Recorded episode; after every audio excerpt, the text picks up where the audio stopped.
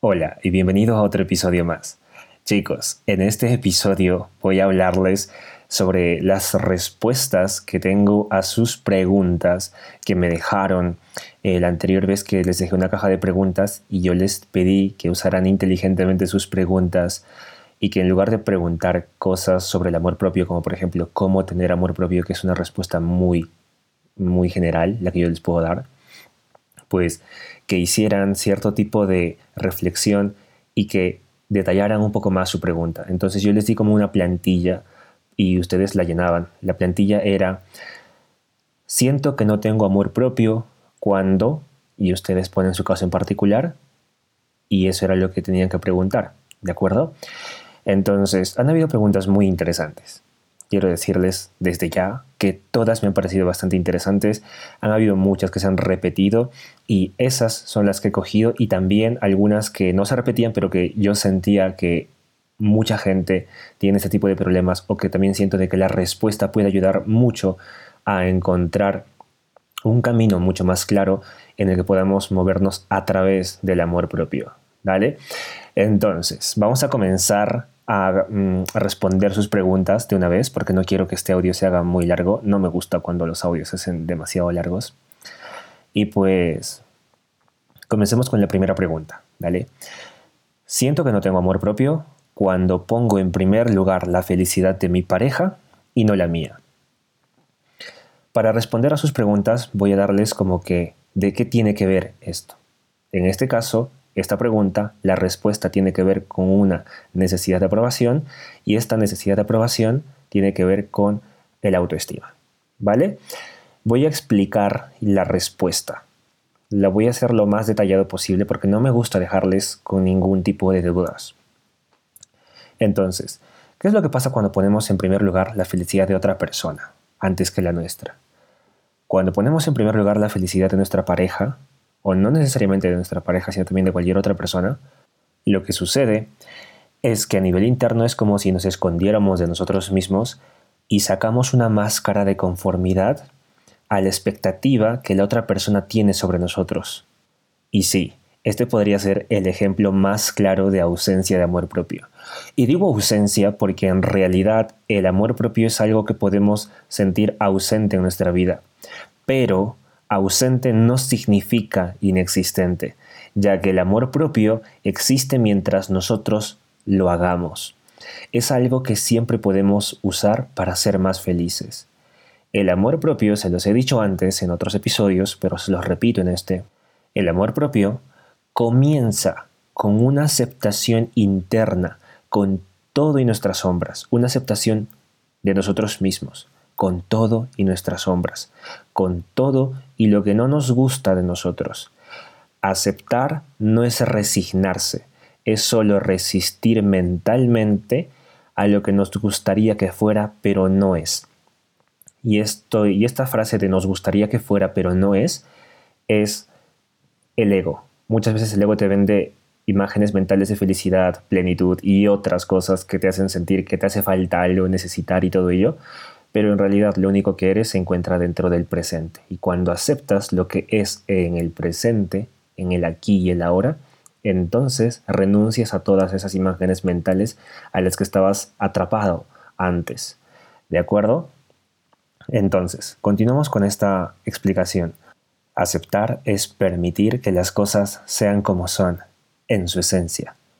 Al permitirnos nosotros, a través de una aceptación interna, ser imperfectos, vulnerables, con deseos internos, con miedos, motivaciones, afinidades hacia otras personas, actividades. Deja de haber un juzgamiento interno que nos hace sentirnos inconformes con nosotros mismos. Abandonamos el ojo crítico que muchas veces adquirimos de otra persona para medirnos y que seguimos usando sin darnos cuenta. Y es entonces cuando nos miramos a nosotros mismos a través de nuestros propios ojos, sin lentes ni modos de pensar ni de vernos que aprendimos de otras personas, ya que comprendemos que somos nosotros los únicos responsables de darnos cariño, afecto, animarnos a seguir adelante y permitirnos ser. Y todo esto se da con mucha más fuerza cuando comenzamos a aceptarnos. Todo nace de una aceptación interna. Porque si no aceptas la esencia de quién eres, no puedes conocerte. Y si no puedes conocerte o al menos darte una idea de lo que tú sientes que eres, no puedes amarte. Y aquí suele surgir una pregunta. ¿Quién soy? Y la respuesta puede llevarte al vacío, sobre todo si te viste por mucho tiempo a través de unos lentes que eran de tu padre o de tu madre o alguna persona que afectó negativamente en tu vida. Pero lo importante en realidad no es la respuesta a la pregunta ¿quién eres? Porque la respuesta jamás puede sentirse como completamente verdadera, porque al final solo será una narrativa que tú mismo te convences de creer. La pregunta poderosa es ¿quién decides ser ahora? Y tu respuesta puede ser como una identidad que tú quieres ejercer de ahora en adelante o un verbo. También podría ser, a mucha gente le salen verbos. Y esos verbos o identidades que tú sientes en tu interior, que decides ser, que quieres hacer ahora, es la única verdad que existe en el momento presente. Y pues esa respuesta sí te lleva a tomar acción en tu vida. Porque cuando nos ponemos una identidad diferente, a través de la cual nos vemos a nosotros mismos como personas diferentes, automáticamente actuamos de forma diferente también. Y pues si lo que tú piensas es un verbo como que quiero pintar, quiero cantar, quiero hacer X cosa, pues también ese verbo nace de una identidad que tú quieres lograr, que tú quieres tener, que tú quieres ser. Entonces, eso es lo importante.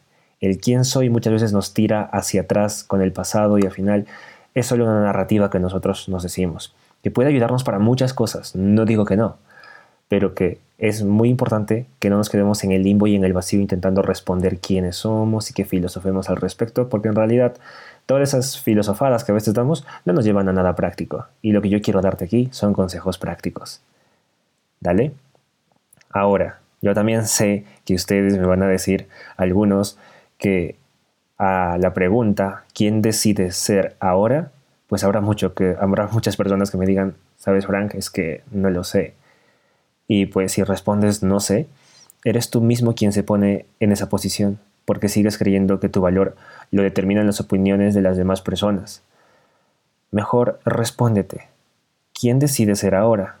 Porque tú lo quieres así, porque eso te animaría, porque eso te haría sentirte más tú, y no tienes que llegar a ningún estándar de éxito ajeno, ¿eh? Solo tienes que sentirte más tú. Y digo tienes porque nadie más lo puede hacer por ti. ¿Dale? Es por ello que digo que el amor propio comienza con una aceptación profunda de uno mismo, a través de la cual renuncia a modos ajenos de verse y se procura a sí mismo, emanando libertad y dejándose ser. ¿Dale? Entonces, cuando pones en primer lugar la felicidad de otra persona para responder a la pregunta, niegas todo eso. Lo repito, cuando pones en primer lugar la felicidad de otra persona, niegas tu aceptación profunda, te escondes de ti mismo. Y entonces al esconderte, te moldeas a otra persona y sufres internamente porque sabes que no es congruente con lo que tú quieres. Porque caes en un escenario imaginario que te hace sentir que tu valor lo determina el sentirte aceptado por otra persona. Y si te preguntas, ¿por qué siento esto?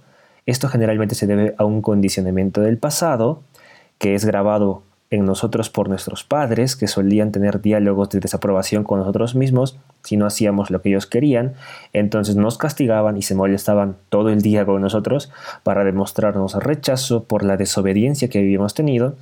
Y como esto es tan fuerte y repetitivo de niños, no podemos darnos explicaciones eh, en ese momento como adultos para entender por qué nuestros padres actúan así.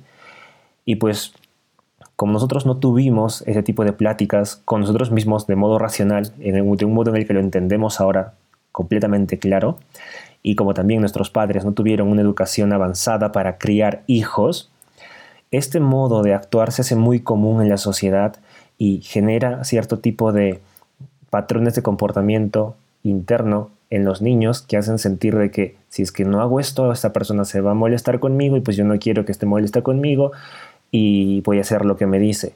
Hasta patrones muy fuertes de rechazo en los que ellos se sienten como que si no hago lo que me dices yo no valgo porque ya entiendo que si tú me rechazas soy una mala persona. Y esto es muy peligroso, si se dan cuenta. Toda la narrativa que vamos teniendo de cómo fuimos criados por nuestros padres. Entonces, a través de ello, lo que vamos entendiendo es que si no hacemos lo que alguien quiere o nos pide, probablemente tendremos que lidiar con su rechazo por un tiempo. Y esto afecta directamente a uno de los principales temores del cerebro, que es el sentirse excluido de una tribu.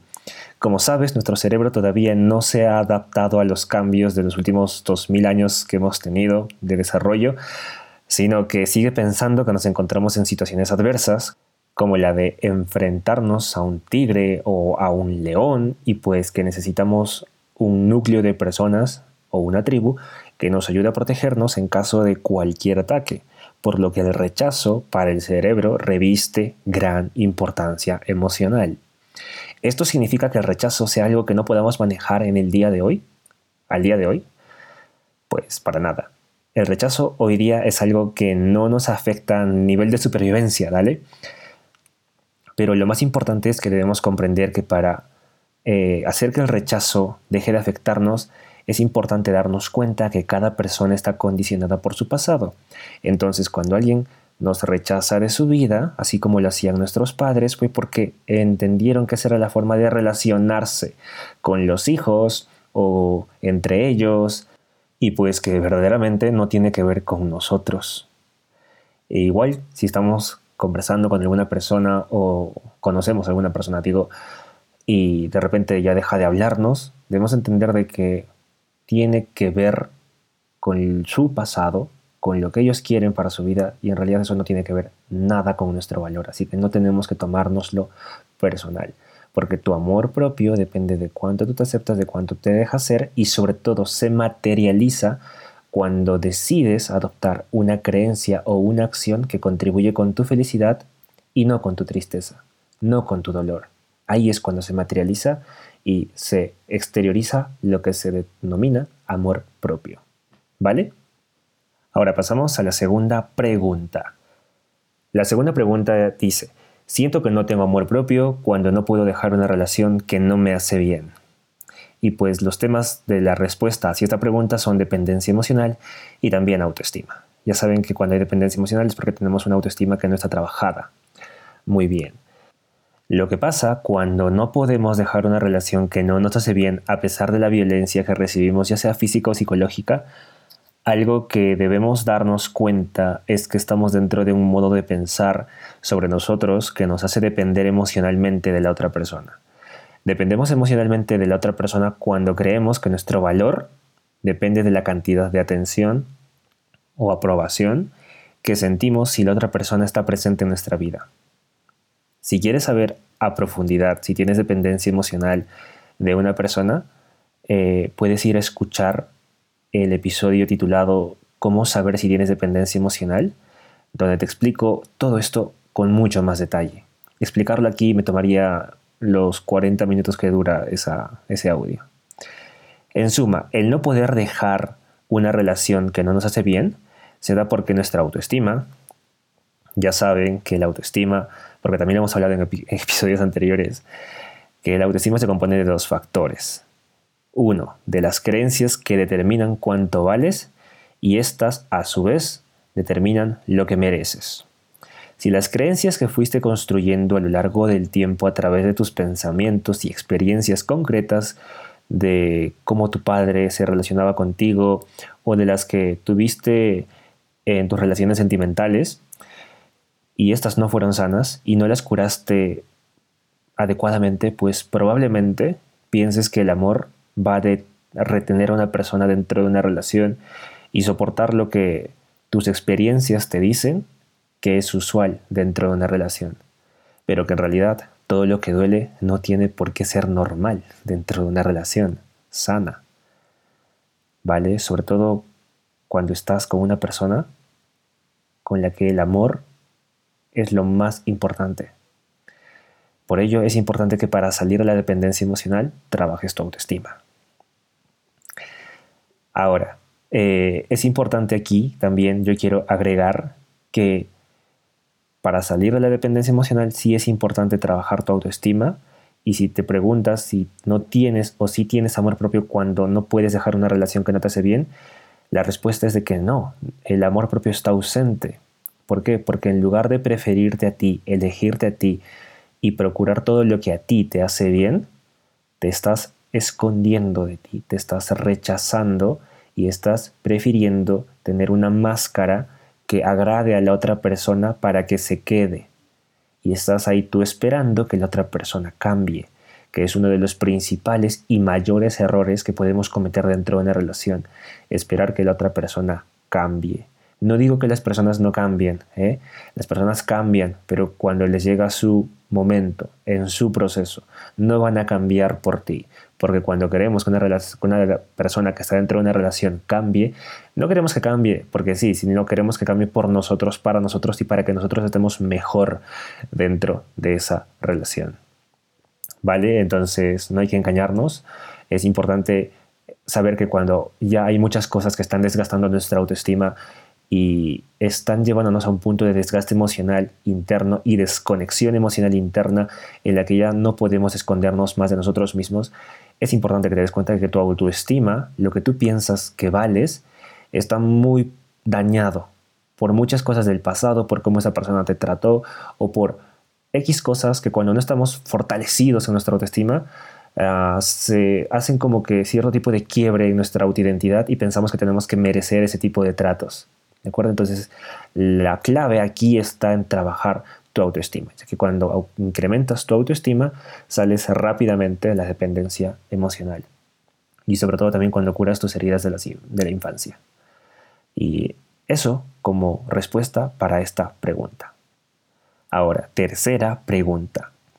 Siento que no tengo amor propio cuando necesito de una pareja para estar bien. El tema general para la respuesta de esta pregunta es miedo a la soledad. Cuando nuestra mente nos dice que necesita de algo para ser felices, es tu ego haciéndote creer que la felicidad se encuentra en un tiempo futuro que no existe. ¿eh? Cuando entramos dentro de este pensamiento, lo que surge es un rechazo mental hacia el presente, que genera ansiedad por poseer un tiempo imposible que llamamos futuro. El futuro no existe. Es una proyección mental únicamente. Lo único que existe es el momento presente. Es la única verdad, además de la muerte. Bueno, ya no sería única, ¿no? Pero bueno, ustedes me entienden. Lo que quiero decirte es que lo único que existe es el momento presente. Y cuando nosotros nos convencemos de que necesitamos a alguien para estar bien, es porque nos hemos comprado la idea de que nuestro valor y sentido de validación depende de tener una pareja. Y ahora vamos incluso más profundo. Y aquí yo te pregunto, ¿tú puedes en realidad tener a una persona? No, ¿verdad? Solo puedes conocerla. Y ni siquiera conocerla a profundidad. Conocer lo que tus sentidos y tu conocimiento de psicología te permite conocer acerca de ella. Y, ni siquiera estar seguro de eso, ¿eh? porque al final tus deducciones son solamente tus deducciones. Solo puedes conocerla de un modo bastante parcializado a cómo tú interpretas la realidad. Y es en base a ese nivel de conocimiento en el que tú puedes generar expectativas de comportamiento sobre una persona que te hacen despertar la idea de poder tener una relación en la cual pueden llevar su vida juntos.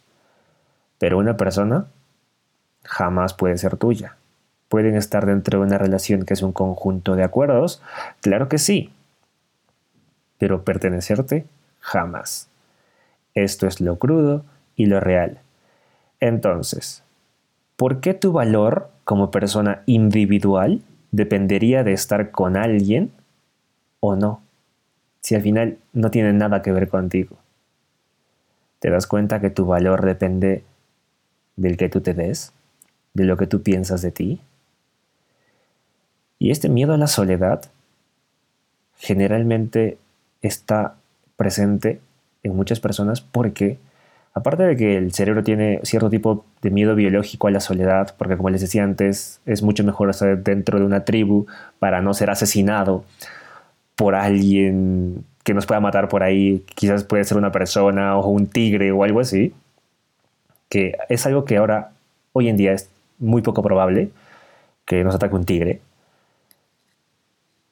Este miedo a la soledad se genera por creencias, que, has comprado de alguna parte, de alguna persona, que te ha dicho de que tú, para ser feliz, necesitabas tener a una pareja. Y desde pequeña te fuiste proyectando como tu valor depende de tener una pareja. La mujer debe comportarse de tal modo. Y yo escucho muchas creencias de mujeres abuelas de avanzada edad que fueron condicionadas con ese tipo de creencias también, pasárselas a mujeres más jóvenes. De en una relación debes hacerte la de la vista gorda y pues con las infidelidades, con las infidelidades de tu esposo. Y muchas otras creencias que incluso al hombre también condicionan mucho a hacerle sentir que si no es deseado por una mujer, pues es un fracasado y pues que nadie lo quiere. Igual con las mujeres, entonces hay muchas creencias que nos vamos comprando a través del tiempo que vivimos que nos hacen sentir que de verdad únicamente somos valiosos cuando hay alguien a nuestro lado, cuando en realidad eso no tiene nada que ver, porque tu valor no puede depender de si tienes una persona o no a tu lado. Eso es descabelladísimo. Y es algo que debes, a través del el proceso lógico de razonamiento, entender. Y si tienes una emoción dentro que no puede curarse, es porque probablemente eh, en tu pasado haya habido cierto tipo de sentimiento que no has logrado curar con tu yo del pasado que no supo gestionar ese sentimiento, por lo que tienes que hacer un trabajo de integración con tu niño interior por lo que también puedes, para lo que también puedes usar la sesión de sanación que está disponible en mi perfil y hacerla. Y es bastante potente porque ahí te conectas con tu niño. No hagas las clases anteriores, pero puedes ir de frente a la sesión de sanación. ¿De acuerdo? Entonces, esto como respuesta para la tercera pregunta. Ahora pasamos a la cuarta. Siento que no tengo amor propio cuando alguien me es indiferente, me duele mucho y no puedo controlarlo. Esta respuesta me parece que tiene que ver con autoestima y con necesidad de aprobación. Cuando nosotros nos estamos relacionando con alguien y de pronto surge la indiferencia y ya no nos hablan o responden los mensajes, lo que sucede es que nos tomamos su ausencia muy personal. Y yo creo que hay dos formas de abordar este punto, ¿vale? Porque debo ser extremadamente sincero con ustedes. El primer punto es, o la primera forma es una espiritual y la segunda es a través de las habilidades sociales. De forma espiritual, ya saben que la espiritualidad va de ser uno mismo, eso es espiritualidad, y no tiene que ver con rituales ni religiones ni nada por el estilo, la espiritualidad va de ser uno mismo, punto. Bueno, de forma espiritual, cuando alguien se va de nuestra vida, o deja de hablarnos de un día para otro, eh, si esto nos afecta es porque pensamos que tiene que ver con nosotros, cuando en realidad no necesariamente es así.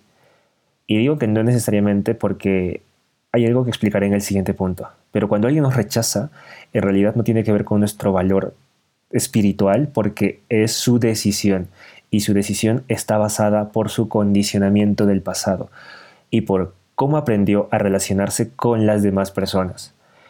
Y pues quizás y simplemente conociste a alguien en un día que se encontraba muy alegre, pero que usualmente tiene problemas con su familia y no le gusta socializar mucho y pues tampoco estar pendiente de redes sociales y por eso no te contesta los mensajes o por eso pues tiene miedo de responderte después de tanto tiempo que haya pasado y que no te ha contestado. Entonces puede haber miles de situaciones, ¿te das cuenta?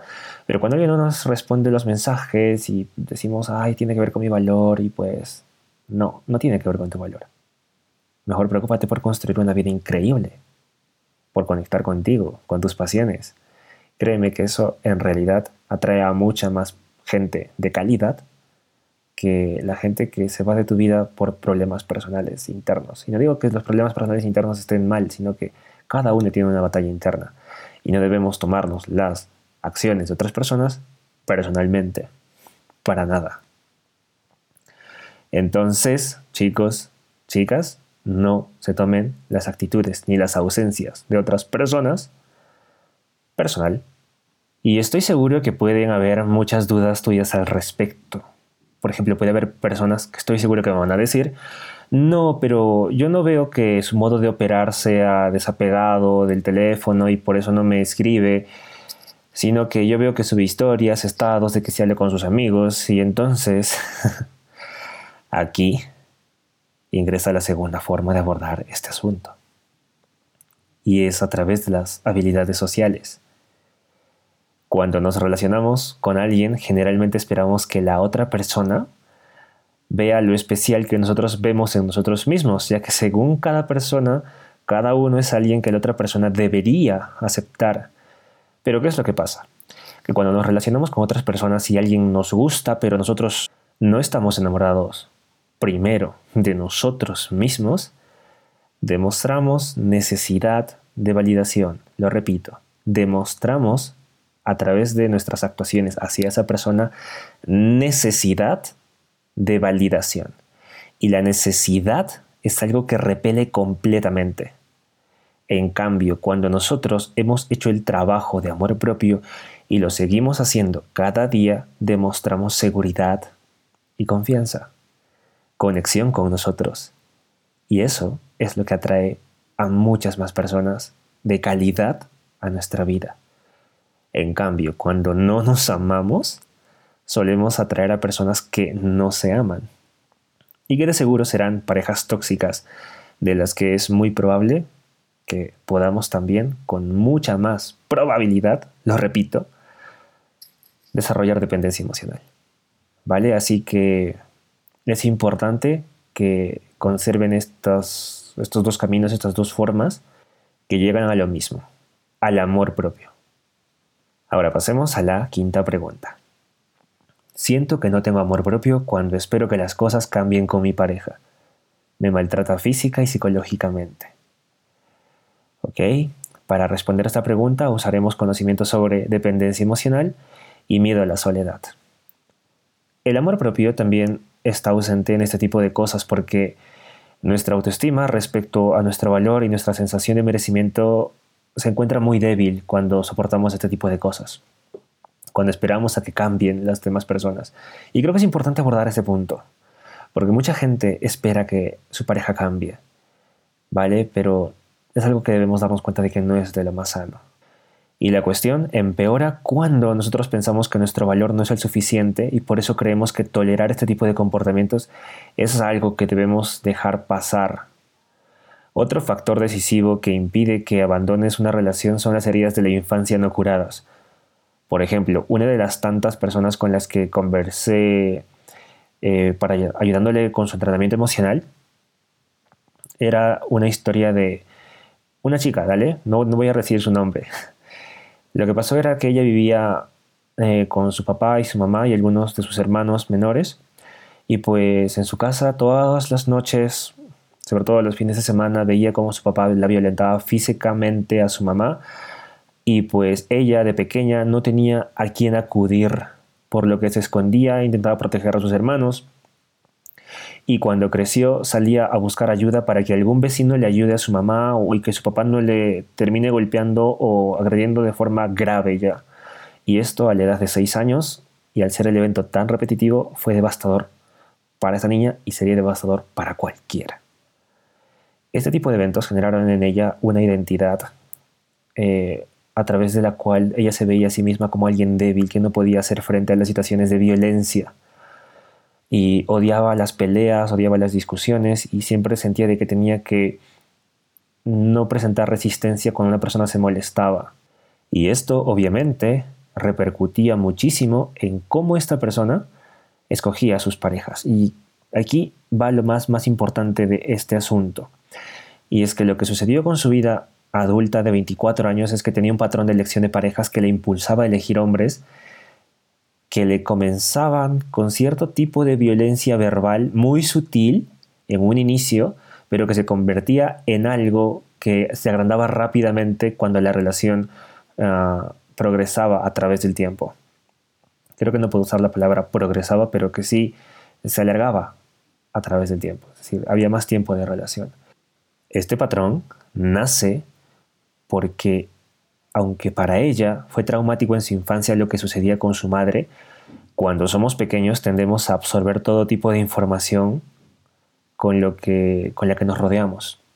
Y como su madre, para ella, para cualquier persona, para cualquier niño, nuestros padres son como nuestros superhéroes y generalmente vemos siempre que hay en un escenario de violencia una persona mala, o una persona buena, pues ella vio una persona buena como la víctima a su madre.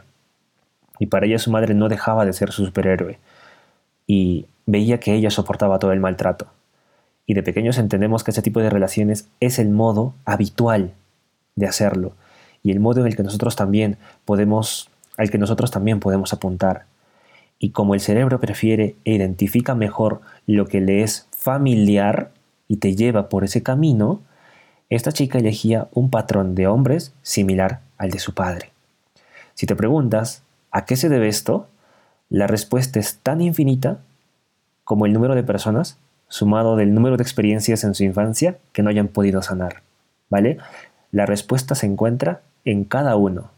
En cómo elegimos muchas veces a las personas, si tenemos un cierto tipo de tendencia, tiene que ver con cómo nosotros sentimos familiarizado el afecto o las relaciones, cómo nosotros la hemos ido, ido viendo desde pequeños.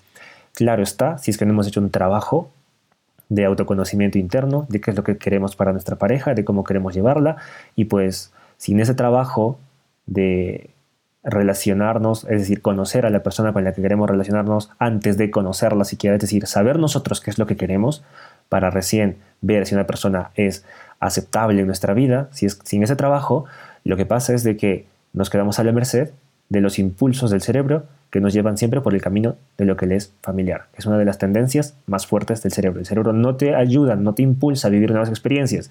Te dice siempre, no, quédate con lo que ya te es familiar. De hecho, el otro día, o hay gente con la que ya salgo más de un par de veces, amigos y demás, pues que cuando vamos a diversos locales siempre piden lo mismo. No se atreven a probar cosas nuevas. Y eso es un claro ejemplo, ¿no? Que lo podemos ver como que algo que sucede en nuestros días, y que mejor no nos arriesgamos a probar cosas nuevas porque no nos puede gustar, podemos tener una mala experiencia, pero el cerebro actúa de esa forma. Entonces, para nosotros darnos cuenta de todo esto que nuestro cerebro está haciendo y las tendencias, es importante poner la racionalidad como freno y después ver si tenemos emociones muy trabadas dentro de nosotros, ahí comenzar a trabajarlas. Desde qué momento se trabaron, eh, qué edad teníamos, porque no la pudimos entender, que ahora sabemos sobre el mundo, que nos ayuda a comprender cómo crecimos gracias a esa experiencia dolorosa y puedes hacer meditaciones como la del perdón, que también tienes un episodio con esa meditación, se llama Cómo perdonar. Te sugiero escucharlo si quieres aprender a perdonar mucho mejor. Y pues son procesos mentales que nos ayudan a ser más libres emocionalmente. Y si tienes algo de tu niño interior, pues nuevamente te recomiendo ir a la sesión de sanación que está disponible en mi perfil de Instagram, en la biografía. ¿De acuerdo? Entonces, es importante que comprendas que muchas veces todo lo que no hemos sanado tiene que ver con nuestro pasado y para eso existen siempre formas de resignificar nuestro pasado a través del perdón o a través de una integración con el interior que nos pueden ayudar muchísimo a sanar y a potenciar nuestra autoestima. ¿Vale? Y nuevamente, si te preguntas por qué es importante sanar estas cosas, pues porque cuando nosotros tenemos una herida generada en nuestra infancia por nuestros padres, generalmente de pequeños lo único que queremos es sentirnos aceptados por nuestros padres, ¿vale? Y lo que no sanamos con ellos nos duele e intentamos validarlos, validar todo eso, todo nuestro valor que sentimos que ha sido afectado en ese momento con nuestras parejas actuales o del futuro, para darnos cierto tipo eh, de validación dentro de una experiencia parecida que nosotros mismos hemos generado con el mismo patrón de personas o similar patrón de personas. Y pues que si somos aceptados en ese contexto eh, podemos sentir de que nuestro valor está siendo validado, reconocido, que en algún momento de nuestra vida lo sentimos rechazado, pero que en ese momento de tu historia tú no entendías lo que entiendes ahora, si te das cuenta y que en realidad tu valor no depende de eh, la aprobación o el rechazo de alguna persona, X, ni de tus padres. Y es importante que vuelvas a ti, a tu amor propio, a tu propia aceptación de lo que significa si eres, y te des cuenta de que estás desligado de todo eso, de la opinión de las demás personas. Tu valor no tiene que ver con ello. ¿Vale? Entonces, nuevamente, eh, te recomiendo otro episodio. Si quieres más información de cómo afecta nuestra infancia a la vida adulta, puedes escuchar el episodio Heridas de la infancia y la vida adulta, donde te lo explico todo esto con mucho más detalle. Ahora, me acabo de dar cuenta que este audio está durando bastante No quiero que sea un audio de horas porque tengo aquí muchas más preguntas que responder, pero tampoco quiero dejar de responder esas preguntas. Entonces lo que voy a hacer es eh, crear otros episodios en los que voy a responder a las siguientes preguntas que aquí tengo, las tengo anotadas. Y la verdad es que no quiero responder a las siguientes preguntas de forma rápida, pequeña y súper concisa. La verdad es que yo quiero que sea una explicación amplia, con muchas herramientas que ustedes puedan usar y que les saquen de la duda en la que se encuentran. Es por ello que las pondré en siguientes episodios. ¿De acuerdo? Entonces, esto ha sido todo por el episodio de hoy. Espero que te haya gustado, sobre todo que te haya servido. Recuerda compartírselo a alguna persona. Y si lo estás escuchando desde Apple Podcast, pues te recomendaría que le des cinco estrellitas a este podcast y pues que comentes tu reseña, tu valoración, qué es lo que tú opinas. Eso ayudaría mucho a crecer este podcast y que más gente escuche este tipo de contenido y que tenga una vida mucho más plena y feliz. Nunca sabemos, como les digo en los videos, cuánto podemos ayudar compartiendo solo un pedazo de información como esta. Así que te veo en otro episodio, ten un excelente día y si estás escuchando esto de noche, pues duerme de lo más rico posible y nos vemos en otro episodio.